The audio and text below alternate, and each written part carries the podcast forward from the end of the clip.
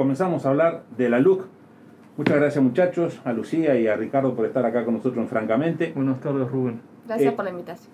Un placer, un placer, es importante, es importante. A ver, porque no noto dentro del espectro político que la gente, que los políticos, que los diputados, senadores o gente de los partidos salgan a defender a la luz contra el ataque sistemático que estamos viviendo. Digo, en un partido de fútbol te ponen, vota a favor de la luz, no sé por qué razón, ¿verdad? ¿Qué opinan ustedes? ¿Por qué los políticos no lo están haciendo? Bien, en primera instancia, Rubén, nosotros eh, queremos eh, destacar que mm, nosotros como democráticos y republicanos que somos, no nos podemos oponer en esta instancia a lo que es la, la, recolección de firmas que está llevando a cabo el Frente Amplio con algunas organizaciones como el PIT-CLT. Lo que nosotros en esta instancia tenemos que hacer es dar a conocer la ley, dar a conocer por qué esta herramienta es buena, por qué nos sirve a todos los uruguayos y por qué además de todo nosotros los uruguayos, quienes apoyamos el cambio, quienes hemos militado el cambio, estamos a favor de esta ley. Entonces creo que eh, es importante, como, como te mencionaba, eh, mostrar a la ciudadanía que conozca las bondades, si se, si se quiere, de, de, este instrumento y este, sobre todo eh, derribar lo que son algunas mentiras, como tú bien decías, que, que se están llevando adelante en esta campaña. Por eso este, que en este sentido, como decimos, no nos podemos oponer a, la recolección de firmas, naturalmente. es constitucional, porque es una herramienta constitucional y como republicanos que Lo que no tienen derechos a mentir, pero lo hacen igual. Y eso funciona.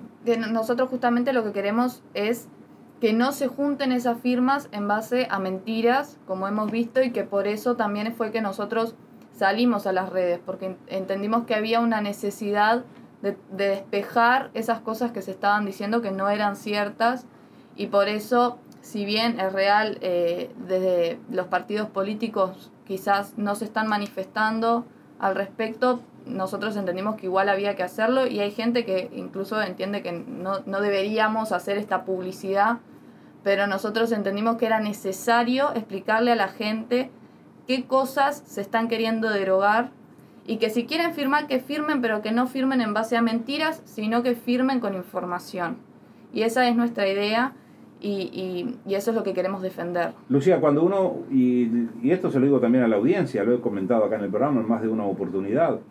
Yo, por ejemplo, vivo en la cooperativa Juana de América y fuera de, Juana de América y dentro de Juana de Pero era una cosa, me molesta tremendamente que estén utilizando funcionarios de, los, de las intendencias para hacer campaña, para pegar carteles, para pegar banderas.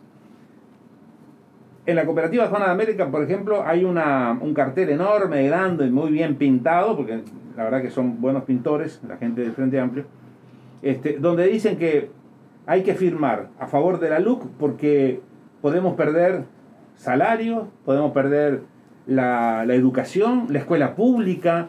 Si usted defienda la escuela pública, vote la LUC, vote en contra de la LUC. A ver, ¿cómo salimos con eso? A nosotros nos pasa que en, en este perfil que, que, armamos en las distintas redes sociales se nos preguntan a veces muchas cosas o se nos, mm, se nos comenta ciertas publicaciones que ven donde eh, es un folleto que dice tal cosa y a veces nos cuesta explicar por qué eso que dicen es mentira. Porque lo, hay, hay veces que es tan ilógico de dónde sacan ese pensamiento que a veces no, no, ni siquiera incluyen una referencia a qué artículo están refiriendo para deducir eso que no nos queda otra que decir, eso es mentira, pero no te puedo explicar el por qué es mentira porque ni siquiera sé por qué ellos lo dicen. Y a veces nos encontramos con, esas cosas que, uno quiere explicar, pero a veces quiere explicar lo inexplicable, ¿no? Cuando, cuando mm, Hades, por ejemplo, eh, te dice que hay que votar, hay que firmar, porque la, la LUC es antipopular porque se opone a lo que hemos reclamado históricamente las, los trabajadores y el pueblo, que se opone a lo que hemos reclamado. Me da la impresión de que lo que han reclamado todavía no lo han logrado y estuvieron 15 años de gobierno.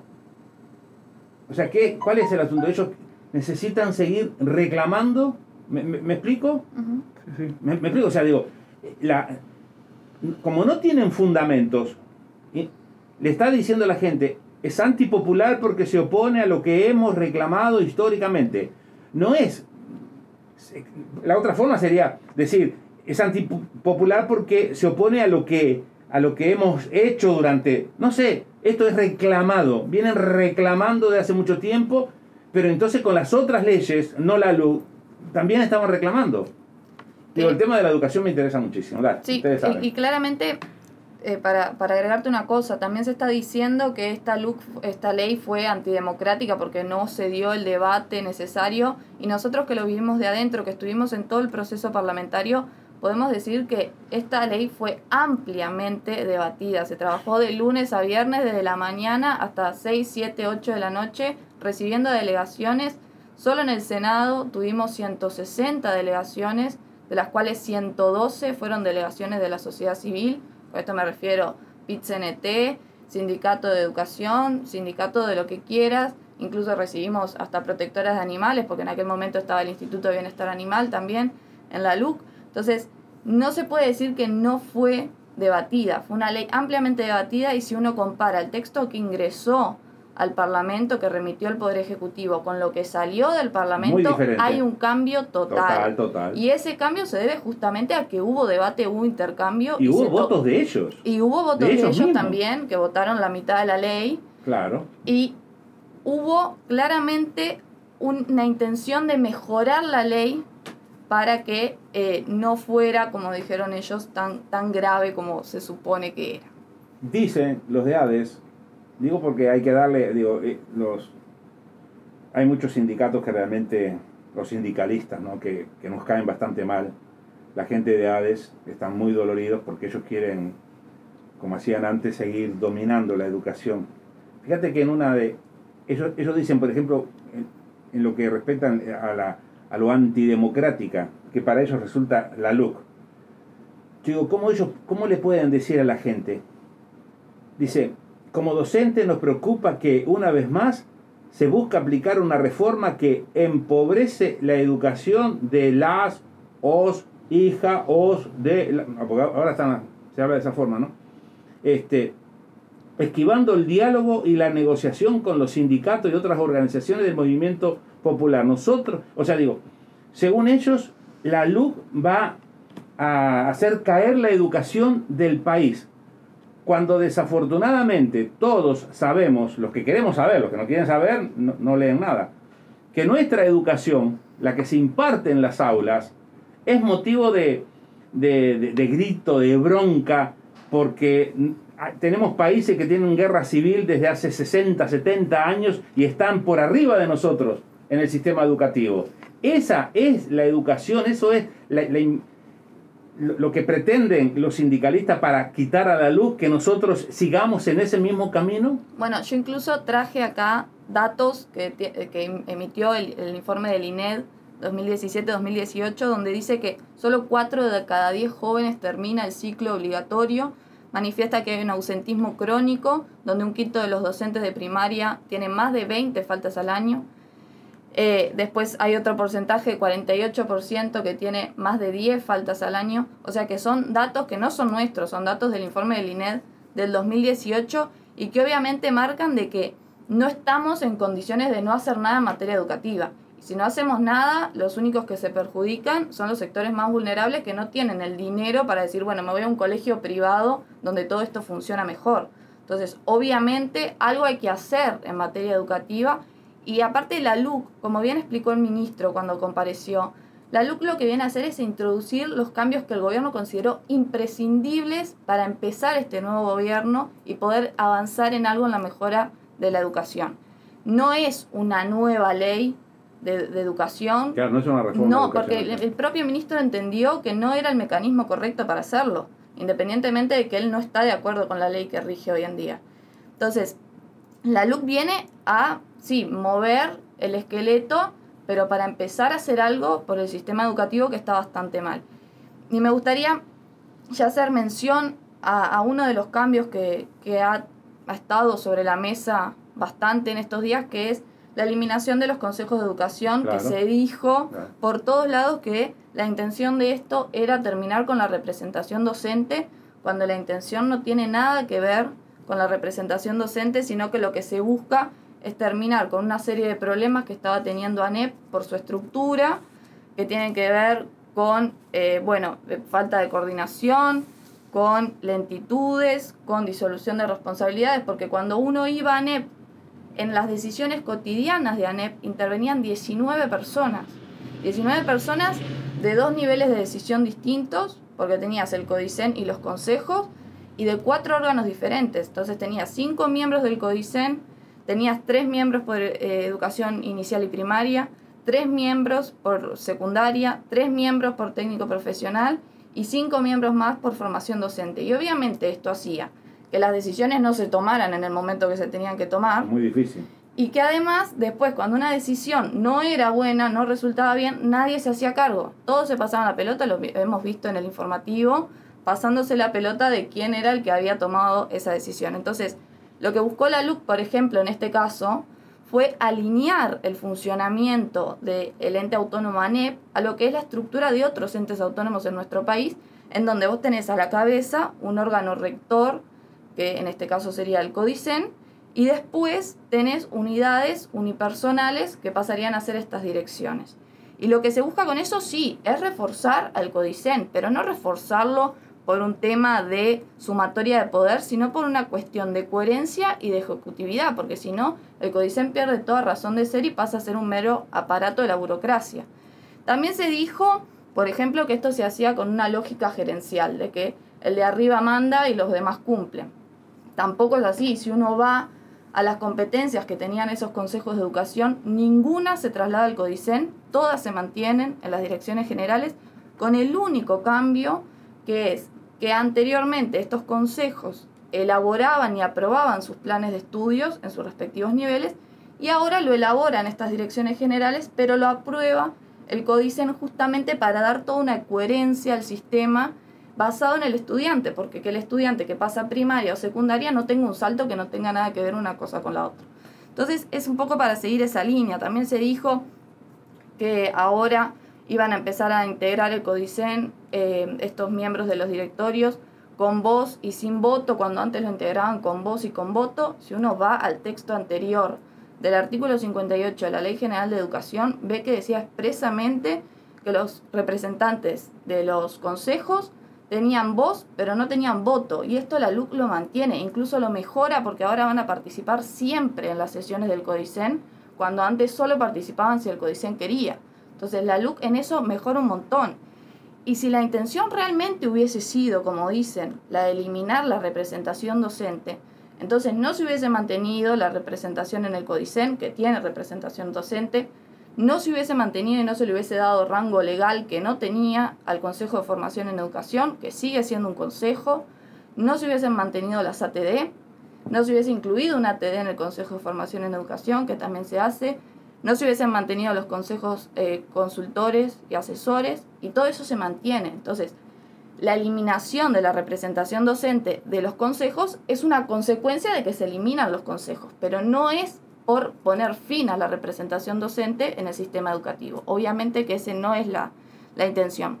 Y me gustaría también mencionar uno de los artículos que a nosotros nos generó muchísimo impacto, el hecho de que estuviese en ese listado de 135 artículos, que es el 198, que el artículo 198 lo que hace es crear toda una institucionalidad para poder desarrollar un procedimiento voluntario de reconocimiento del nivel universitario de carreras de formación docente que imparten instituciones públicas no universitarias, o sea, magisterio y profesorado.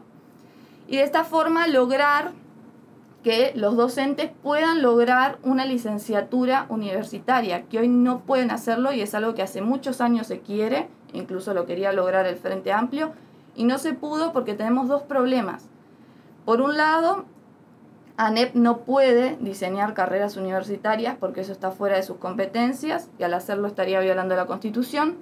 Y por otro lado hay un bloqueo político porque para crear un nuevo ente autónomo de enseñanza hay que crear justamente un ente autónomo que requiere mayorías especiales de dos tercios y nunca hubo acuerdo entre los partidos políticos que tienen representación en el Parlamento en cuanto a cómo debería ser la gobernanza de ese nuevo ente. Y por eso nunca prosperó, Pero lo que viene a hacer la LUC en este artículo 198 es habilitar la posibilidad de que sea el MEC, asesorado con un consejo consultivo con autonomía técnica, el que le reconozca el grado universitario a esos títulos. Y entonces los docentes podrían tener, por un lado, el título habilitante para el ejercicio que lo sigue dando ANEP, y por otro lado, el título universitario al que todos quisieran llegar, por, eh, dado por el MEC que aparte el MEC tiene experiencia hace años porque lo viene, viene haciendo con instituciones privadas, pero incluso lo hace con la, em, la, formación policial y militar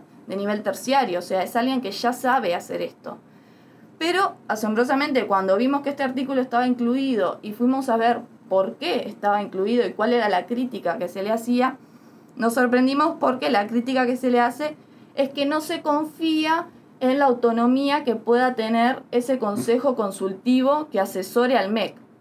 Lo que nos parece totalmente injustificable considerando que nuestro país está lleno de órganos con autonomía técnica y nadie los cuestiona.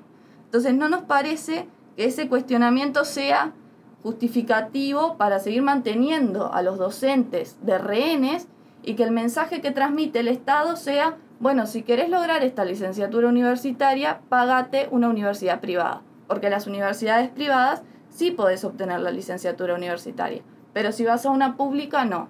Ese no me parece que sea el mensaje correcto que hay que transmitir si prospera la derogación de este artículo. digo, ¿cómo, cómo... Es difícil, ¿verdad? Para un, uno, una persona que esté haciendo campaña a favor de la LUC, eh, mentirle tanto a la gente, ¿verdad? Mentirle tanto. Una de las cosas que, también dice es que criminaliza a los pobres, especialmente a los más jóvenes. Eh, dice que, que en Uruguay el 10% de la población tiene el 60% de la riqueza. No sería, no sería culpa tampoco de este gobierno, ¿verdad?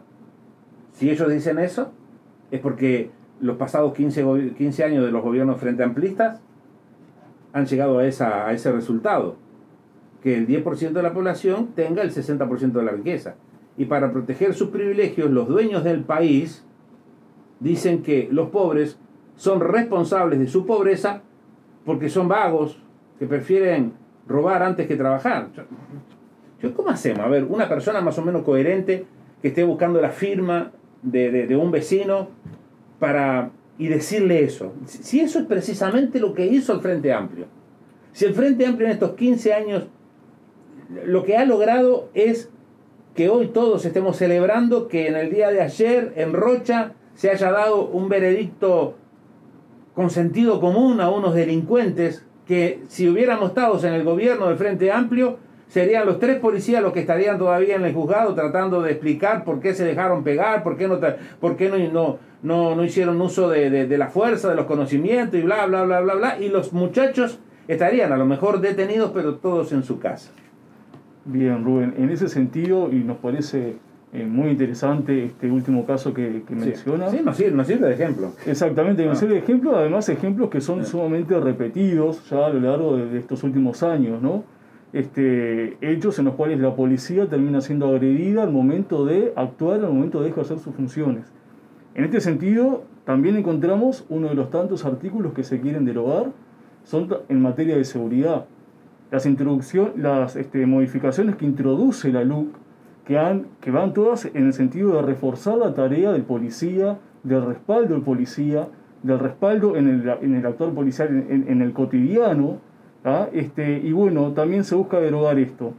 Eh, nos llama la atención también, poderosamente la, atención, porque esta, esta campaña viene justamente cuando a la luz de los hechos y a, la luz de lo que es la realidad, los delitos han bajado.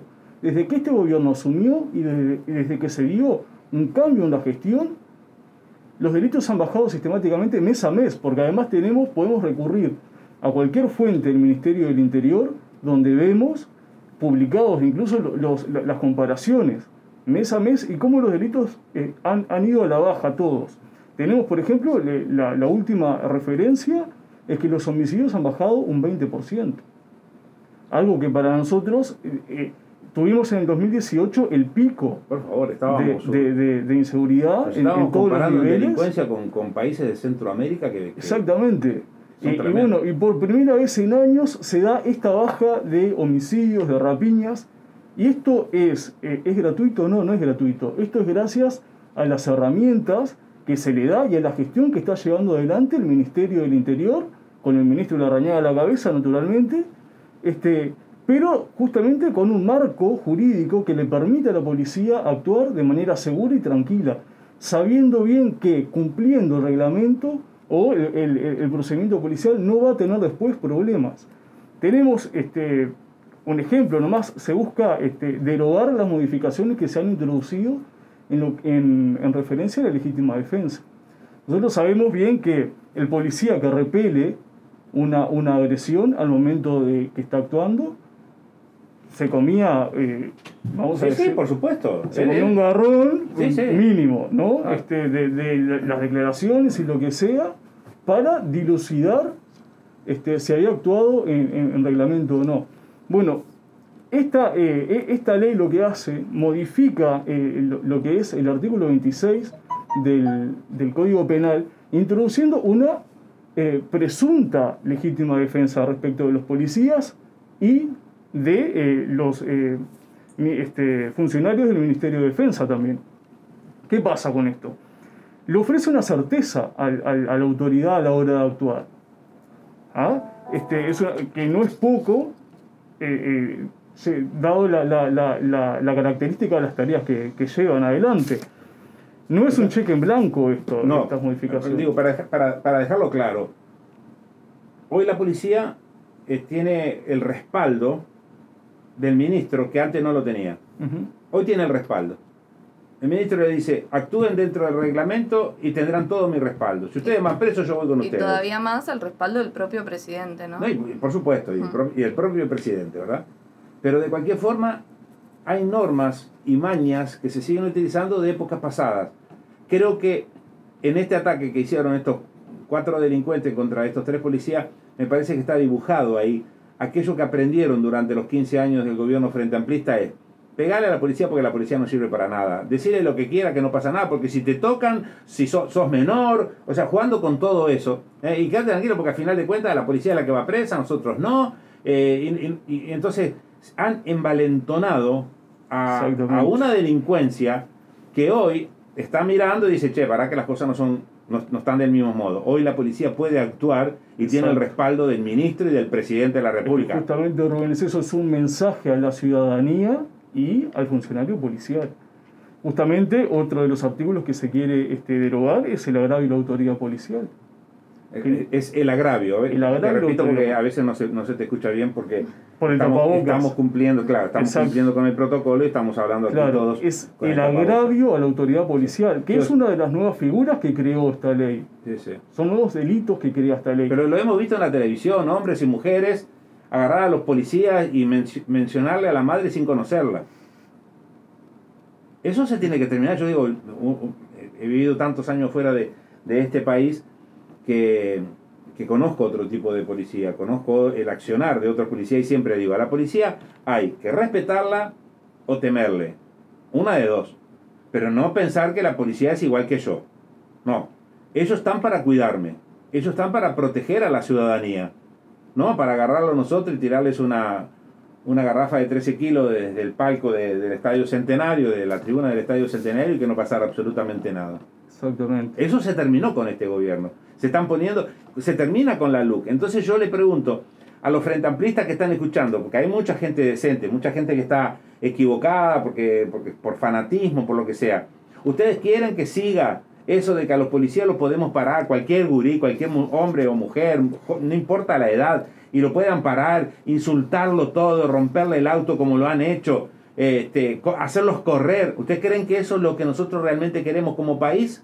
Y cualquier persona decente te va a decir, no, yo quiero una policía que actúe bajo las normas, yo no quiero que el gatillo fácil, pero sí quiero que haya seriedad, responsabilidad y que haya la represión que se necesite hacer en el momento que, se, que, que- que ocurra. Y me parece fantástico y que le tengan la posibilidad ellos de pedirle los documentos a todo el mundo, porque cualquier persona decente Si yo estoy sin documento, le dice, mira, qué pena, o sea que no lo tengo, lo tengo en mi casa. Hago lo que vos quieras. ¿Qué, qué es lo que hacemos? ¿Me llevas a la comisaría o me alcanzás hasta mi casa? Y, y, y, se termina el problema. Pero no voy a agarrar a trompada a un policía, hombre o mujer, simplemente porque me está pidiendo unos documentos como ocurrió ahora. Exactamente.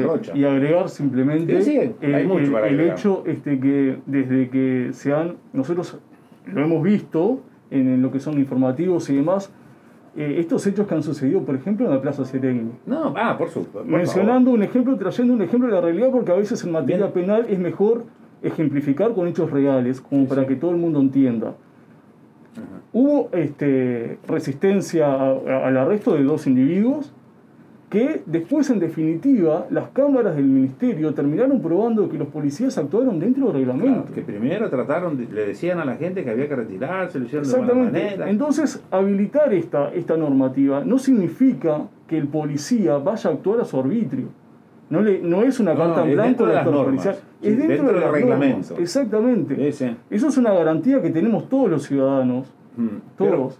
pero hay, hay, hay, hay sindicalistas de izquierda que dicen que la mano dura no disminuye el crimen, sino que conduce al gatillo fácil. Y fíjate que nosotros podemos ir nuevamente, Lucía, con, con los datos que tenemos del Ministerio del Interior, de que sí, la delincuencia ha bajado y acá no ha habido ningún gatillo fácil.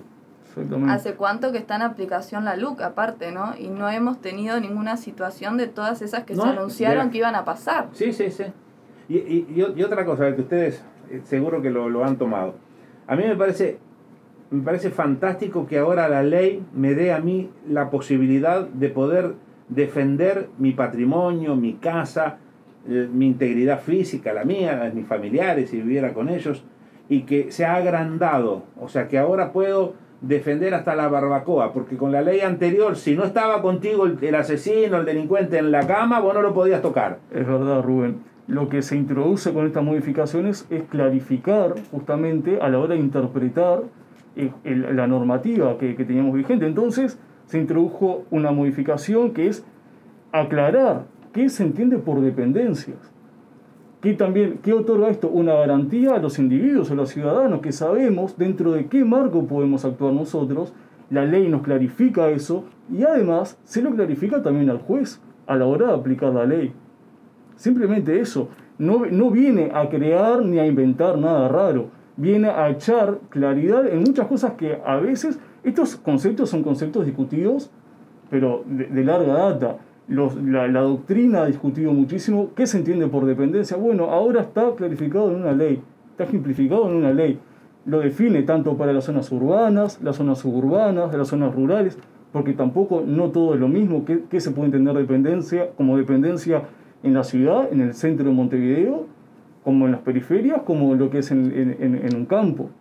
Entonces, esta ley en- da herramientas a los operadores jurídicos, a los jueces, a los abogados y a nosotros mismos, a los ciudadanos, nos da la tranquilidad que, bueno, dentro de este marco yo puedo actuar. Nosotros que hemos sufrido de la, violencia, de la delincuencia, porque no debe haber un solo uruguayo, hasta ellos mismos, los políticos, los que estuvieron allá arriba, hasta Danilo Astori lo han robado, le han robado a todo el mundo, ¿verdad? Todos, todos hemos sufrido algún acto de, de violencia, ¿no? Cuando vos encontrás un sindicato, comunista por supuesto, que quiere derogar la luz y que para convencer te escribe que, leo textual, la mano dura no disminuye el crimen. Acá no estamos pidiendo mano dura, ¿verdad? Acá lo que estamos pidiendo es cumplir con las normativas, ¿verdad? Cumplir con, con las normativas y eso no es mano dura. Yo estoy cumpliendo con lo que el reglamento me, me indica. Pero ellos ponen, la mano dura no disminuye el crimen, sino que conduce al gatillo fácil, el fortalecimiento de las redes criminales. Fíjate, ¿no? El, fortalecimiento de las redes criminales. Hay menos delincuencia que antes con la luz, pero ellos siguen insistiendo de que con la luz se van a fortalecer los criminales. Dice, el hacinamiento en las cárceles, caramba, como si esa moneda nueva fuera por culpa de, de- de- de la luz. Hace rato largo que todos los embajadores que han venido, embajadores con, que tienen que ver con, las cárceles y la prisión, que han venido acá al Uruguay han dicho durante el gobierno frente amplista tan de- de derechos humanos y todo lo demás, han dicho que es una vergüenza las cárceles que nosotros tenemos, por el hacinamiento mismo. La violación de los derechos humanos y el abuso de autoridad, dice que eso es lo que trae la luz. El gobierno desconoce además la voluntad de la ciudadanía que dijo no a la reforma. Este, no, no sé a qué se refieren, pero eso lo escribieron, eh, lo escriben ellos, los de Hades, para tratar de convencer a su gente. Bien, en ese sentido lo que nosotros tenemos para, para responder es lo siguiente. Eh, han bajado los delitos, eso es una realidad que es objetiva, No hay duda, no hay duda. no hay duda. Hay otra cosa, hay otra presencia, perdón que te corte, Sí, pero, pero yo sé que estás preparado y no te va a importar mucho. Señores, hoy, hoy vemos policía en la calle, en todos los lugares, no solamente caminando, sino también en, en, en locomoción, eh, tanto en moto, en auto, en camionetas. despliegue, exactamente. Hay un despliegue de- este, que, que está dando su No resultado. sé, no sé si recuerdan ustedes cuando inició este gobierno, cuando empezó este despliegue, la gente incluso saludaba y aplaudía a la policía en la calle. No hay duda. Eso Sí. es el mayor acto que puede significar, que muestra ese respaldo de la gente a la policía. Entonces esto de que dice que la gente no quiere esto, no quiso esto, la gente votó un gobierno que se sabía que venía con una ley de urgente consideración, que se sabía que el contenido estaba re- eh, directamente relacionado con el programa del gobierno del Partido Nacional y en el, co- y en el compromiso por el país. O sea, el que no se enteró el contenido fue porque no leyó el programa. Exactamente. Muchachos, se, se me estás terminando, ni, ni me di cuenta que estás Simplemente- en No, no, no, no, tranquilo, tranquilo, tranquilo, porque yo te voy a- Eso dejarlo para el final, finaliza. Voy a otro punto de este sindicato de comunistas ADES. Dice, este es, es increíble, ¿verdad? ¿Cómo, cómo hacemos, con, con qué? Yo, yo la vez pasada pregunté a, pasé por un, por un comité de base del Frente Amplio en la calle Comercio, Solano López ahora, y estaban este, ahí tratando de que la gente firmara. Y había una muchachita jovencita y yo le pregunté, le digo, ¿cuál de los artículos es el que perjudica a la educación pública? Pa, no sé. Ah, no sé. Es que ni ellos mismos saben lo que están poniendo. Es- Esto simplemente es una tarea de decir, vamos a agarrar gente, que la gente vote, no importa, no saben nada, pero que vote.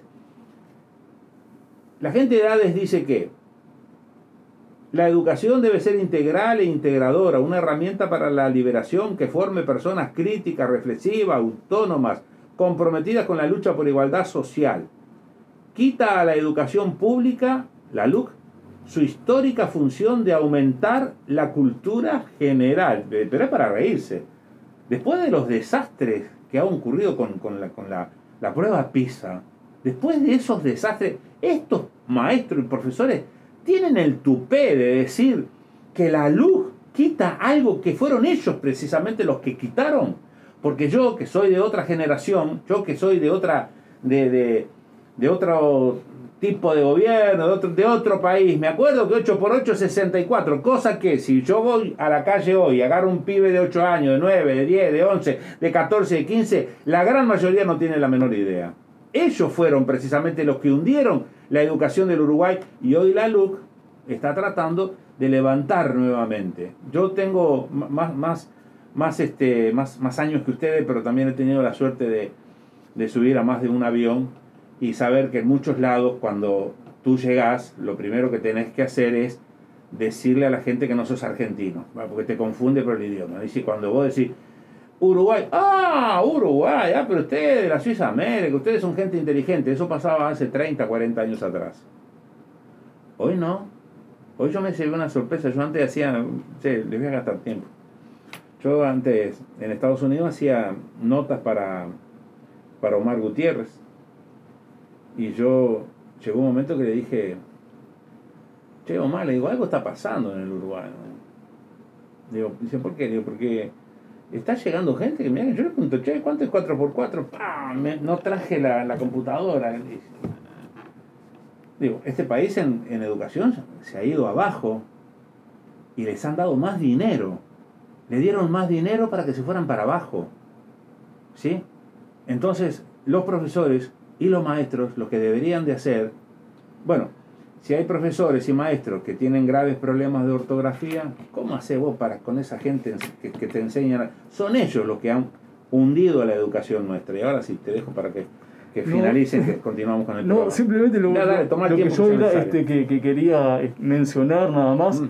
lo que, algo que había quedado colgado respecto de las cárceles, que en la ley de presupuesto actual, y eso. exactamente, en la ley de presupuesto actual está eh, eh, aprobado lo que es la mejora de las cárceles, que además lo hemos venido viendo quienes siguen los informativos, las transformaciones que está iniciando, que ha iniciado esta actual gestión, esta actual administración en las cárceles y los remodelamientos y acondicionamiento de todas este, las unidades.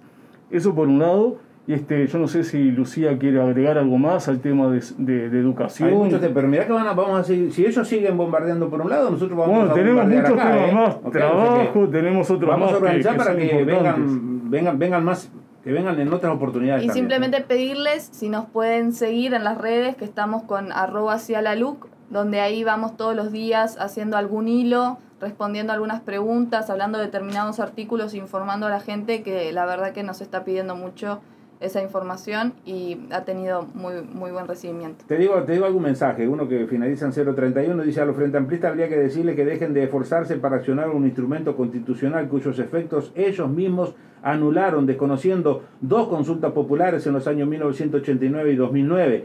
En la hipótesis que lograrán lo que pretende, este gobierno podría pagarles con la misma moneda. Eh, este es un gobierno demócrata y, no, no, no, no, va a ser eso, ¿verdad?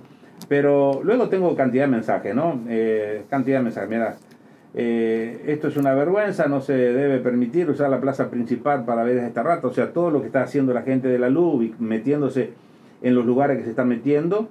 repito, utilizando, por ejemplo, en la, en la cooperativa Juana de América, utilizan un, lugar que es, que es para todos. Lo vimos en el Clínicas. Lo, lo ve, ah, ahí está, ahí está. Ahí, ahí, ahí perdimos totalmente la laicidad. Ya no, no, fue una vergüenza eso y se, se seguirá viendo todavía, ¿no? Dice una firma, una hamburguesa, me dice otro. Eh, caramba, me mandan cantidad de mensajes. Mira, a cambio de que firmes contra la luz, están regalando panchos y tapabocas. Realmente son patéticos, nos ponen. Es una vergüenza. No, pero, pero nosotros vamos a seguir en esta lucha, muchachos. Para comenzar el miércoles, esto lo quiero leer porque es importante. Para comenzar el miércoles con una sonrisa, el petróleo descubierto en Paysandú será trasladado por el tren de los pueblos libres hasta la regasificadora de gas Yago para luego salir a través de los aviones de Pluna. El anuncio lo hizo el doctor Toma. Eh, solamente es para sonreírse y para la gente que lo entiende. De Estados Unidos me dicen, hola Rubén, bueno, hoy estamos presentes, un abrazo. Señores, eh, hay 127 mensajes. Eh, a todos ellos vamos a darle nuevamente la página que ustedes tienen. Arroba sí a la look, tanto en Instagram como en Facebook y en Twitter. Estamos eh, todos los días largando información y sobre todo que nos hagan las preguntas que tienen, si les dijeron algo que no saben si es verdad, si es mentira. Nosotros estamos ahí les podemos contestar, quizás demoramos un rato, obviamente, pero, pero la idea es que se pueda... Sí, hacemos placas también para que se pueda ser más visual y interactuar. Bien, bien, y, y, bueno, estamos para, para eso, para informar. Y queremos mencionar a nuestros compañeros, porque esto es un, un, equipo, es un trabajo en equipo. Me supongo, me supongo que son muchos. Facundo Ballardini, Federico Pereira, Francisco Capandei, Franco Sormani, bueno, Lucía, quien les habla, y Matías Peloche. Magnífico. Que nos están escuchando aparte, así que un saludo para todos. Exactamente, te mandan un saludo. Muchísimas gracias. Dice, el, este, ah, le dice en el número 5, dice, deja, esto es increíble. Señores, lo que me están escuchando, los que no tienen la menor idea de esto saben que tienen que votar porque hay alguno que está al lado de su casa y dice, doña, tiene que votar porque si no vota, mire va a tener problemas, que le van a quitar el, la jubilación, le van a quitar la pensión, le van a, van a quitar la escuela pública. Doña, van a quitar la escuela pública si, si la luz continúa. Eso es lo que sabe la gente de Frente Amplio a decirle a la gente, meterle miedo, asustarlos. Y entonces ellos dicen esto, dice, deja la educación en, en manos de personajes nefastos Mientras se descalifica a los docentes, se busca que los grandes fines de la educación sean definidos por sectores políticos que representan los intereses de defensores de la ley de caducidad, militares de tradición riverista, operadores mediáticos, enemigos de los sindicatos, denostadores del feminismo, homófobos, mandaderos del imperialismo, adulones de Bolsonaro, admiradores del equipo económico de Macri, inspirado en el modelo chileno y grandes empresarios. Da vergüenza que un sindicato como el ADES escriba eso. Esa es una de esas cosas que yo te digo, que no sabemos de dónde salen, que ellos nos hagan referencia a qué artículo se supone que dice eso, para nosotros poder contestar. Adulones de Bolsonaro, yo quiero saber en qué lugar de la luz mencionan a Brasil o a Bolsonaro, a ver, ¿en qué lugar? Señores, no se dejen mentir. Voten a conciencia, estudien un poco, llévense a su casa los 135 artículos y si encuentra uno solo que a usted no le guste, vaya y vote. Pero no se, de- no, no, no se deje engañar como nos han engañado toda la vida. Muchachos, tanto a Lucía como a Ricardo, luego coordinamos una próxima Perfecto. visita. Es muy importante. Y les- Los felicito porque son muchachos jóvenes que están haciendo un gran trabajo.